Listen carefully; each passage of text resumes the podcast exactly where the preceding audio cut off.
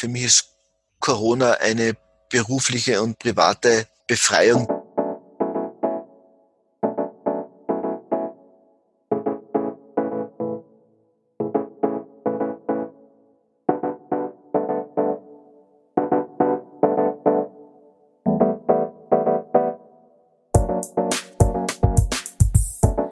Willkommen beim Podcast des österreichischen Industriemagazins.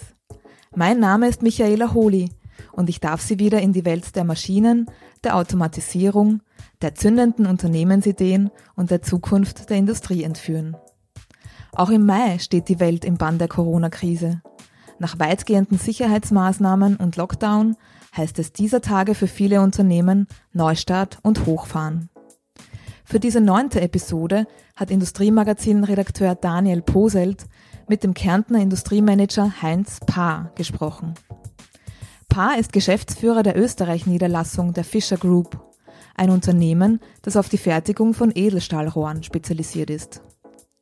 Im Produktionswerk in Griffen wird seit Wochen unter Hochdruck produziert. Ungeachtet der Viruspandemie erfolgt die Produktion zum Zeitpunkt, als dieses Interview aufgenommen wurde, sogar in drei Schichten. Wie Heinz Paar dieser Tage Optimismus im Unternehmen nähert, wie er mit Sicherheitsmaßnahmen weit über dem gesetzlich vorgeschriebenen Niveau für Vertrauen in der Belegschaft sorgt und warum er sich mitunter wie der Häuptling eines gallischen Dorfes fühlt, verrät er in diesem ebenso kurzen wie knackigen Interview, das gerade einmal zwölf Minuten dauert. Und jetzt, ohne weitere Verzögerung, viel Vergnügen mit dem Podcast des Industriemagazins.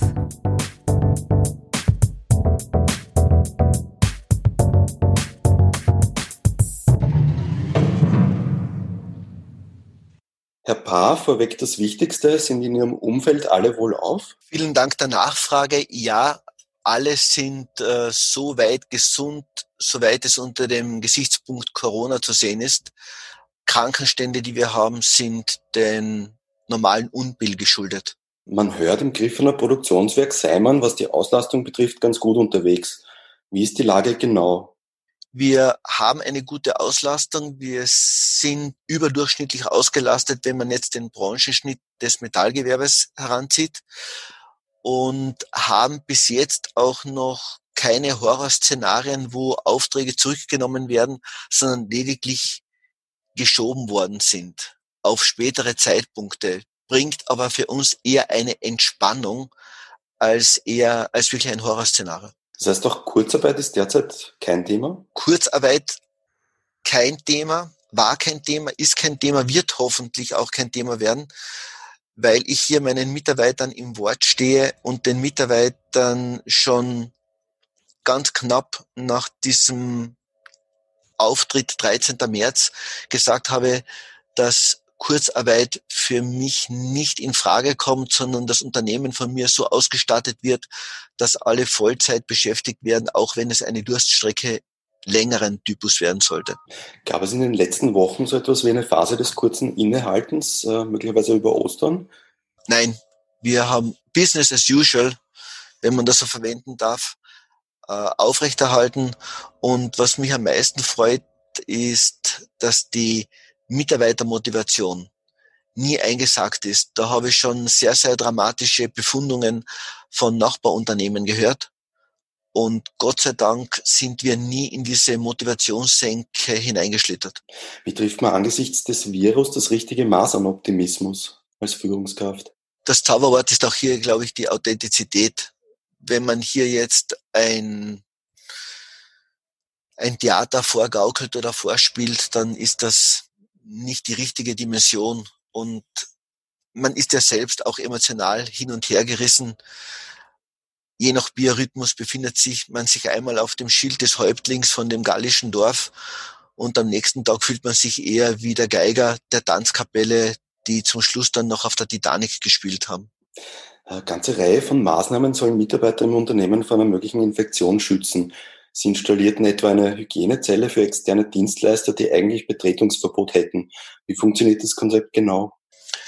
Die Hygienezelle ist eben ein Plexiglas-Kubus, der mit seinem Eintrittstor so gelagert ist, dass er genau an ein Eintrittstor andockt und externe Personen über dieses Tor, ohne dass sie den restlichen Arbeitsbereich betreten von Fischer, direkt in diesen Kubus gelangen. Der Austausch von Anmeldeformalitäten findet dann über eine Schleuse statt, so dass hier der direkte Kontakt minimiert wird.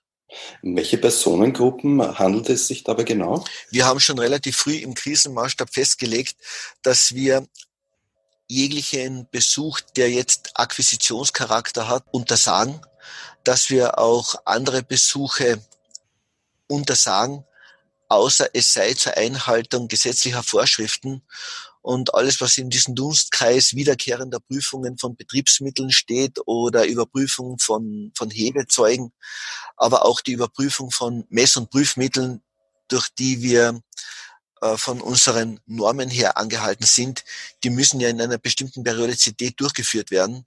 Und ein Aufschieben würde hier zu einem unverhältnismäßig großen Stau führen. Und um solchen Personenkreis handelt es sich.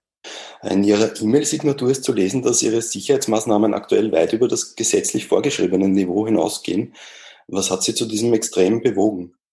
Ja, das Verantwortungsbewusstsein für die Schutzbefohlenen, die im Unternehmen arbeiten. Und die Mitarbeiter sollen hier das Gefühl haben, bei, Mitarbeit, bei Mitarbeitern äh, im Fischer Edelstahlrohrewerk sind sie sicher und sind geschützt. Das ist eher eine eine Soft-Fact-Dimension, die natürlich durch Hard-Facts platziert werden muss. Aber die Mitarbeiter sollen sich bei uns sicher fühlen. In einer Mitarbeiterbefragung ließen Sie über die Arbeit Ihres Corona-Krisenstabs abstimmen. Wie zufrieden ist denn nun die Belegschaft mit Ihrem Arbeitgeber? Wir haben diese Mitarbeiterbefragung über E-Mail und WhatsApp ausgeschickt, haben sie dann fünf Tage lang in diesem Anfragestatus den Mitarbeitern zur Verfügung gestellt hatten dann eine Rücklaufquote von 47 Prozent. Und die Fragestellungen sind natürlich manchmal Entscheidungsfragen, manchmal Ergänzungsfragen, manchmal Multiple-Choice-Fragen, manchmal selbst zu, äh, zu beantworten. Und das sind zwischen 87 und 92 Prozent von einer Fünferkategorie immer die zwei erstbesten Kategorien, die mit einer hohen Zufriedenheit belegt sind, gewählt worden. Äh, kommen wir äh, zu weiteren Zahlen. Ähm, wie viel begründeter Optimismus ist denn da mit Blick auf das laufende Geschäftsjahr eigentlich angebracht? Wenn man das zweidimensional betrachtet, einmal aus dieser Faktenlage und einmal aus der emotionalen Lage, Lage. Die Faktenlage ist die, dass wir Szenarien durchgerechnet haben, wahrscheinlich so wie viele andere Unternehmen auch. Und hier eine Bandbreite haben des wirtschaftlichen Impacts, der von einer Gewinnhalbierung bis zu einem, bis zu einem Verlust geht. Was dann wirklich hier herauskommt, man, man hofft hier als Unternehmer natürlich immer für eine Real-Variante. Auch die Worst-Case-Variante ist natürlich noch erträglich, aber wir haben auch eine Worst-Worst-Case-Variante gewählt. Das Unternehmen ist Gott sei Dank bonitätsmäßig so ausgestattet, dass wir über ein halbes Jahr das Unternehmen durchschleusen könnten, auch mit einem Umsatz Null. Aber dieses Horrorszenario wird wohl nicht eintreten. Die emotionale Lage, die ist schwer zu beschreiben, schwer zu definieren. Es wird kein Regeljahr werden, aber trotzdem hoffe ich mir noch einen Gewinn. Auf welche Abnehmermärkte ist nun in diesen Tagen besonders Verlass? Interessanterweise auf jene Absatzmärkte, die sich im investiven Bereich beschäftigen. Mhm. Haben Sie ein Beispiel? Ja, investiver Bereich wären zum Beispiel Großanlagen, Großapparate, wo es eher fast zu Hortungskäufen kommt. Und hier möchte man sich noch, denke ich, aus der Sicht der Kunden eindecken, bevor irgendwo die Supply Chain droht abzureißen. Das ist eher der Effekt. Während es bei den Serienprodukten so ist, dass die im abgenommen haben, beziehungsweise die Abrufe zurückgenommen wurden. Ähm, erfahren die Länderorganisationen bei Fischer in diesen Tagen eigentlich auch äh, großen Rückhalt durch die Konzernleitung? In unterschiedlichen Dimensionen, weil es gibt natürlich besondere Gebiete wie in Mexiko oder in Südafrika, wo ja die, die Regierung ein viel strikteres Ausgehverbot für Mitarbeiter erlassen hat als hier in Österreich oder in Europa. Und dort können die Mitarbeiter dann ob dieses strengen Ausgehverbotes nicht mehr zur Arbeit kommen. Da gibt es also eine sehr, sehr diversifizierte äh, Wahrnehmung, wie hier einzelne Staaten und Länder reagieren.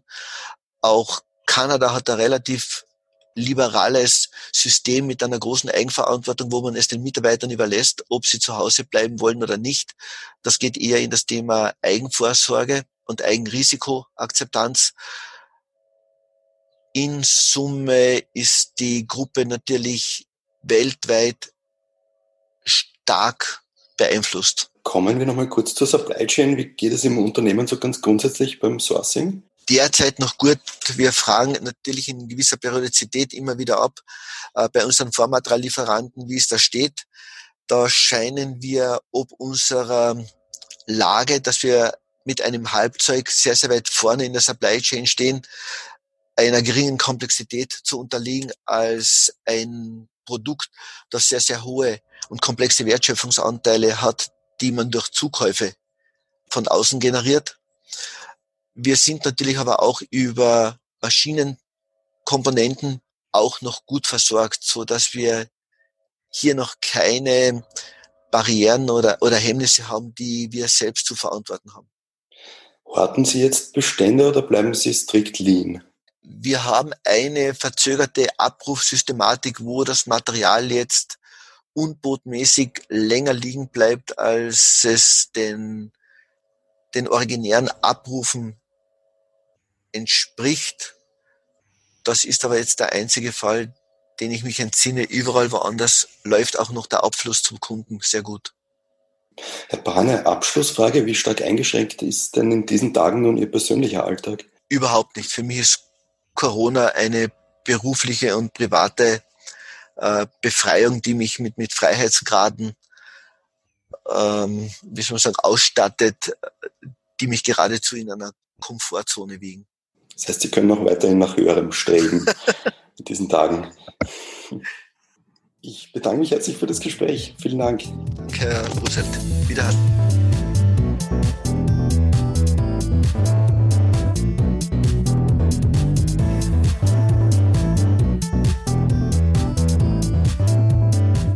Das war der Podcast des österreichischen Industriemagazins. Vielen Dank fürs Zuhören. Produziert wird unsere Sendung von Matthias Bernhold, Michaela Holly und Rudolf Leudl. Zu finden sind wir auf den gängigen Podcast-Plattformen. Wir freuen uns über eine Online-Bewertung dort und oder über Feedback. Bitte an podcast.industriemagazin.at.